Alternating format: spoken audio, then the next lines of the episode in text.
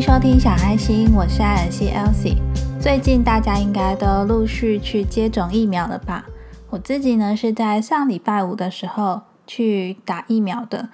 那我原本也是蛮期待，我到底是疫苗认证的老年人还是年轻人呢？结果事实证明，我真的是疫苗认证的年轻人。打疫苗这件事呢，真的是一件既期待又怕受伤害的事情吧？可能明明知道。发生严重的副作用的风险呢，可能比中乐透还要低。但是呢，每个人都会想说自己会不会就是那特别的一个。结果每每打完啊，大家都发现原来我还是一般人，就是有一般的反应。我自己呢是打完的八个小时开始有一些身体发热的状况，那真的到了十二个小时的时候呢。就全部的副作用都来了，就是单子上写的什么头痛、发烧、关节痛、肌肉痛，全部一起就出现在我的身体里面。我觉得最痛苦的呢，并不是发烧这件事情，而是肌肉痛跟关节痛。那个痛起来，真的你晚上整个晚上都没有办法睡觉。我打疫苗第一天晚上，就是脚底板、脚背就开始慢慢的抽筋。然后再加上整个身体的肌肉跟关节都在疼痛，所以呢，根本是没有办法睡觉的状态。那后来第二天就慢慢的有比较好一点，但是也不知道为什么，打完疫苗我居然连续三天晚上都睡不好，就有点像是忽然间把所有你想象得到副作用全部都在第一天晚上加在你的身上，然后呢，第二天、第三天再慢慢的。像潮水一样退去的感觉，那可能有很多人呢是这几天才要去打疫苗，也会觉得很紧张、很害怕。不过呢，虽然说真的副作用就是十二个小时开始会像就是摇滚区一样之外呢，其实我身边也是有蛮多人，像我哥、我爸、我妈，他们其实都是。没有什么反应的人，像我哥啊，他是打完之后根本就没有什么症状，好像就是被针刺到一样。那我爸也是，那我妈呢是稍微的疲倦一点点而已。所以啊，我其实就很怀疑说，奇怪，明明就是同一家人，为什么我爸、我哥、我妈都没什么症状，然后我的症状居然这么剧烈？那我也有看到有一些朋友分享他们的副作用，就是会变得很饿，会变大食怪。其他的症状也没有那么严重，所以呢，这个疫苗的副作用呢，这个反应真的是每个人体质不一样吧，会有不一样的反应。但是呢，因为现在疫情还没有办法那么明朗化嘛，所以我觉得有疫苗可以打的时候呢，还是建议去施打，因为你并不知道未来会发生什么状况。总之呢，还是希望每个人都可以平安，然后小心为上。好啦，那今天想要分享的主题呢，就是你是敏感体质吗？前阵子刚好遇上了农历七月，那再加上我自己呢，算是一个微敏感体质的人吧。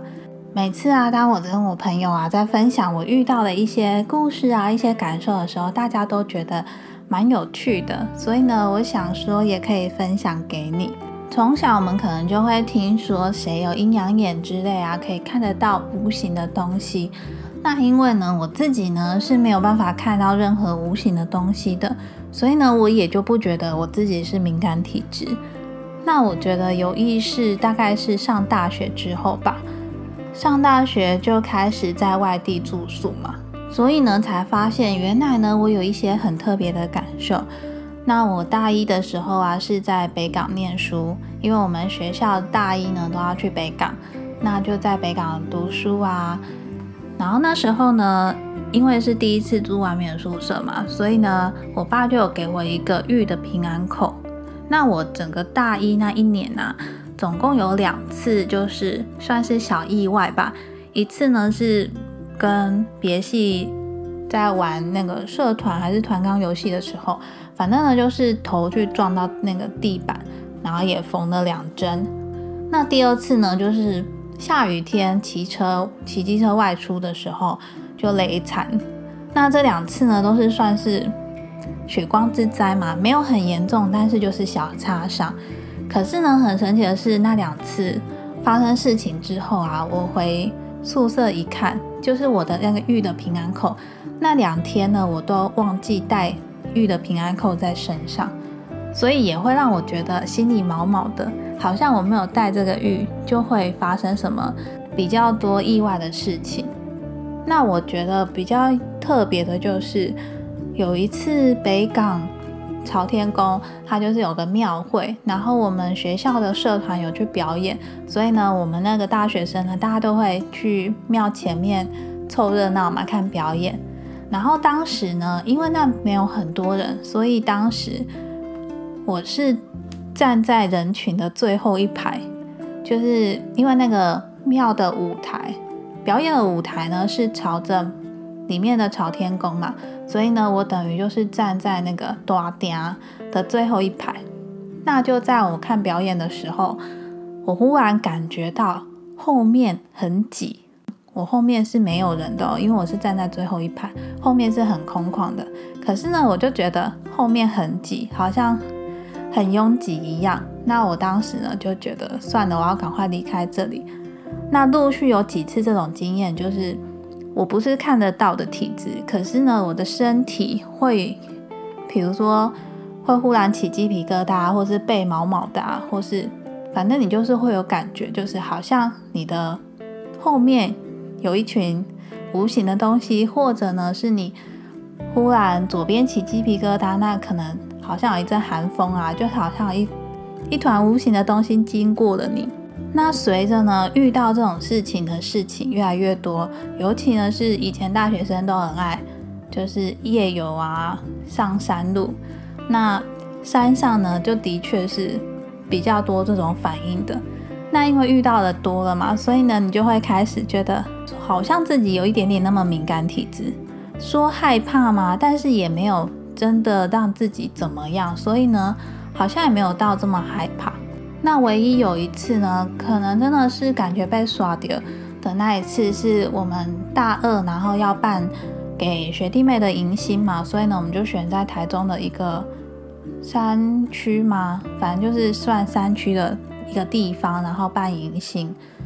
然后那一次啊，刚好我是算后勤组的，就是晚上他们会去夜游，但是我没有跟嘛。可是呢，就是刚好有一个学妹，她身体不舒服。那因为我又没有要跟着夜游，所以呢，我就派去照顾她，就是呢带学妹回她房间啊，先休息，因为学妹好像身体不舒服。那我就带她回房间之后，学妹说她要先去洗澡，所以呢，我就留在房间里陪她。那就在学妹在洗澡的时候，那个房间明明就是没有开冷气的。大概过了很快哦，大概两三分钟吧。整个房间我感觉非常的冷，非常的冷。然后我一直在打冷战，一直在发抖。然后我就觉得自己身体很不对劲，很不对劲。后来啊，就是等到就是我们同学他们就夜游回来了嘛，就来看一下学妹啊有没有怎么样。那就在我同学呢到那个房间的时候，我就赶快请其他同学。去照顾这个学妹，然后我就说我身体真的很不舒服，我要回去休息。那我在回去休息的时候，我真的整个身体呢越来越不对劲，然后也不想讲话，然后就是反正你就是觉得自己的身体很奇怪。那刚好呢，那时候我的一个室友啊，他知道我有这种敏感体质，然后他也知道山上比较多这种东西，所以他刚好有带盐巴，他就用盐水呢去洗我的身体，就干擦我的身体。那后来呢？隔天我就好像就比较好一点了。后来事后询问啊，就是其他我们同学们，大家其实那时候都月经来，然后那个学妹呢也是那那时候刚好生理期，那唯独只有我刚好那时候是没有生理期的。所以呢，会不会想说，因为人家说生理期可能就比较不会遇到这种事情？我是不知道，我是听说的。可是那一次呢，算是真的。就是最有感的一次，因为真的好像就是被耍掉一样。我后来在想啊，就是我大学其实遇到比较多这种状况的，那可能是因为大学呢，大家都是在外面住宿嘛，所以呢，其实你租的房子啊，其实你也不知道那个风水好不好，或者是你没有一个安定感、安全感吧。然后再加上大学生的作息又很乱啊，常常熬夜写报告啊，或者是嗯去夜唱啊、夜游之类的，所以呢，自己的身体可能也不是那么的健康。那在那种心神不宁啊，然后再加上作息不正常的情况下，就比较容易遇到这种事情。那经过了这么多次的经验，所以呢，自己会慢慢有感觉。我好像是一个有感觉的人，就是对于那种无形的东西是有那么一点点感觉。但是，就如我前面说的嘛，我是看不到，所以呢，相较之下比较不那么害怕。那我毕业之后不是都一直在医院工作嘛？有些人说医院里面其实也有很多这种无形的东西。那我自己在医院上班这么多年。我自己的经验是真的还好。我记得不知道以前有学长姐说，只要你穿上白袍，然后做的是就是你正当职业做的事情，其实那些无形的东西是不会来侵犯你呀，不会来靠近你的。那我也不知道是不是真的。可是呢，我自己在上班这么多年啊，真的很少遇到让我觉得不舒服的事情。不过还是有少数几次。但是那几次呢，就只是有感应到，但是呢，你会知道这个无形的东西呢，并不会危害你。听到这边呢，不知道你是不是跟我一样呢，也有敏感体质，或者呢，你也是没有什么感觉，还是说你比我更敏感之类的？接下来呢，想要跟你聊的就是把自己的频率提高啊，到底能不能够就是减少遇到这些事情？说到农历七月啊，其实我一直都没有遇到什么太奇怪的事情。但是有一次呢，那一天刚好是下班的时候吧，然后那一天我好像要去买个什么东西，会经过附近是殡仪馆的这种路段。那那一天呢，就是大概是五六点傍晚左右，然后呢，我就骑在骑摩托车在路上，就是骑那一条路的时候，看到了有一团就是光影。从我前面这样跑过去，然后当时呢，我还紧急刹车，因为我觉得好像要撞到人。可是呢，其实是没有人的，而且那时候也蛮幸运的吧，就是我前后都没有什么车子，所以呢，我紧急刹车也没有就是造成车祸啊什么的。那个算是我唯一一次比较有感，在农历七月的时候。那最近这一两年呢，就是也不只是农历七月而已，就是。整体来说，我感觉到这些事情呢，这种经验呢，已经变得少之又少了。那我自己也在想，是不是跟频率提高有关系？这一两年比较生活上有改变，就是接触水晶。那水晶呢，其实是一个频率很高的东西。我记得有一位粉丝，他曾经在 IG 跟我说，他觉得我能够感应到水晶是一个很好的事情。因为他说水晶是一个频率很高的东西，一定是我的频率很高才能够感受到水晶的能量。我自己是不知道是不是因为这样的缘故，但是呢，因为接触了水晶，然后接触了身心灵的东西之后呢，就会开始冥想啊、静心，然后有些想事情的角度也会不一样。那我觉得整体。改变最大的应该是自己的心神比较安定，就是你的心呢比较安定，然后你好像知道自己要做什么事情，比较不会像以前一样彷徨无助。以前那种宫廷剧啊，不是太医就很喜欢替娘娘开那种安神的药吗？我觉得你的心神有没有安定这件事情呢，应该就会跟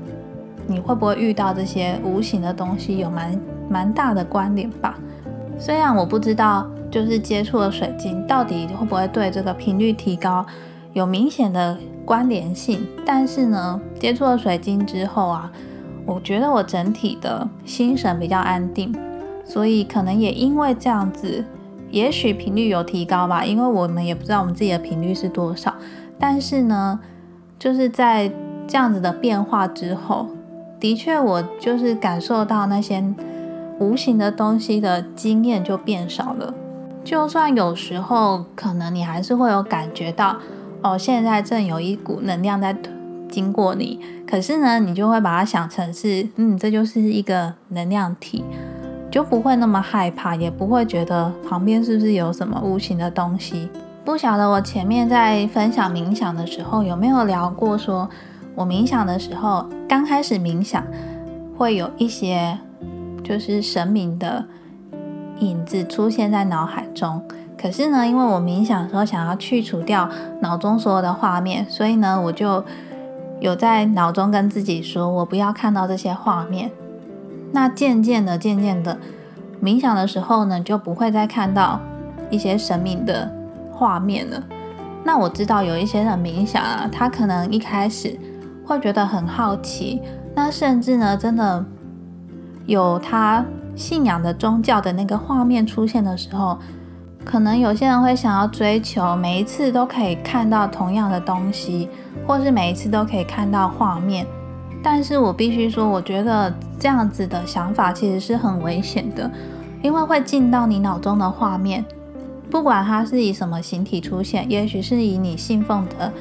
宗教信仰出现也好。可是呢，你怎么知道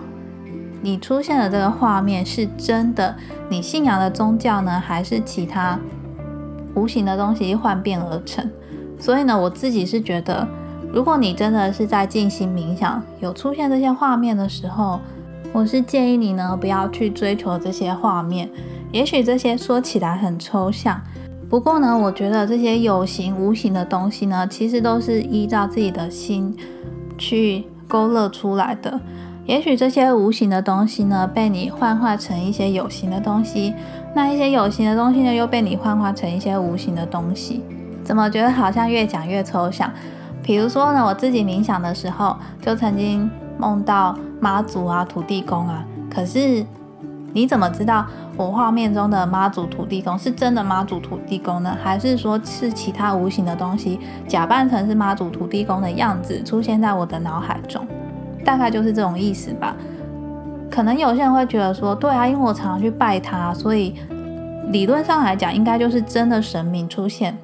可是我觉得没有人能够保证说，每一次出现在你画面中的神明都是真的神明啊。所以如果只是单纯想要做静心冥想，那就专注在这件事情上面，把静心冥想做好就好了，不要去追求太多你想要看到的画面。那最后，如果你真的也是敏感体质，而且正为此事困扰的话，该怎么办呢？嗯，第一，我觉得你可以好好看一下家里的风水。这个风水不是说一定要摆什么，而是说看一下家里你有没有哪一处看不顺眼的地方，然后呢，好好的把你的家中打扫得干净。整洁明亮，其实呢，家中保持干净、整洁、明亮、通风呢，就是最好的风水了。所以呢，如果你也为此困扰，第一步呢，就是先看一下家里的风水，或者呢，你就把它打扫干净，然后不要有一些堆积很久的东西呀，好好的把家里的环境呢弄得你觉得很舒服的那个状态。那再来呢，就是把自己的作息调整好。就是尽量不要熬夜啊！虽然我知道对现代人来说呢，这真是一件很困难的事情，但是呢，如果你真的因为这个敏感体质的困扰的话，真的就是要把自己的作息调整好。那再来呢，就是审视一下你跟周遭家人朋友的关系，尤其是那种执念吧，比如说你可能一直很难忘前男友。然后一直觉得他伤害了你，然后会有这个放不下的执念，或者呢，你觉得家里的爸妈永远都偏心啊，永远都对哥哥比较好啊，或者是永远都对你不够好，那这个呢，其实也是一种执念。所以呢，可以好好审视一下自己跟你会联络的朋友，或者是你家人之间的关系。那再来呢，就是调整好你自己的状态。很多时候呢，比较容易遇上无形的东西呢，真的都是因为自己的心神不宁。所以，只要你心中没有恐惧的话，你自然的就会远离这些东西。但是啊，如果你身边有朋友啊，已经觉得很不对劲啊，或者是你看他的样子就是不太好，或者是你自己觉得你自己的样子状态不太好的话，首先当然就是建议你先去看医生，看看是不是身体的哪些机能出现了问题，可能是你的免疫系统啊，或者是你的神经系统哪里有状况。那如果看医生也看不好的话，可能就是去寻求你信仰的宗教，让你的信仰呢给你一些心灵上的慰藉。那如果你没有特别信仰的宗教的话呢，你就相信自己。那如果收听到这边的你呢，也没有以上敏感体质的困扰，那你就当成呢今天这一集就纯粹听我自己的故事分享。因为其实我自己呢也非常喜欢逛灵异版，然后看大家。遇到的那些科学无法解释的事情。不过呢，因为在节目里，我还是想要把我遇到的这些经验、这些感受。如果你也有遇到这样的情况的话，该怎么样面对？如果你问我说要怎么样调高自己的频率，提高自己的频率，说真的，我还真的不知道自己的频率到底是不是有提高。不过呢，倒是可以从你每一次啊。发生事情，然后你怎么去解决这个问题，或者你做选择的时候呢？你是怎么看待你的想法？然后从每一次每一次你遇到的事情呢，去累积经验，然后呢找出一个更好的方法。那如果真的还想要了解更多，也可以去看一些关于身心灵的书籍啊。但是最重要的就是你要心存善念。今天录这一集呢，节目内容稍微长了一点，虽然大多是在讲我自己的感受。如果呢你也有遇到类似这样的情况，也非常欢迎你分享告诉我。我知道有些事情很难去跟别人分享，所以呢，也许你可以因为听了我的节目，然后分享给我，或许你的一些烦恼啊，也可以帮助其他有同样困扰的人。如果呢，你是有比较私人的问题，不方便在 Apple Podcast 下方留下评论的话，我设计了一个可以让你匿名提问的一个表单。那表单的链接呢，我会放在详细资讯栏。所以如果你有任何问题呀，不方便公开的分享的话，也非常欢迎你到匿名表单里面留言给我哦。那今天的节目就到这边喽，谢谢你的收听。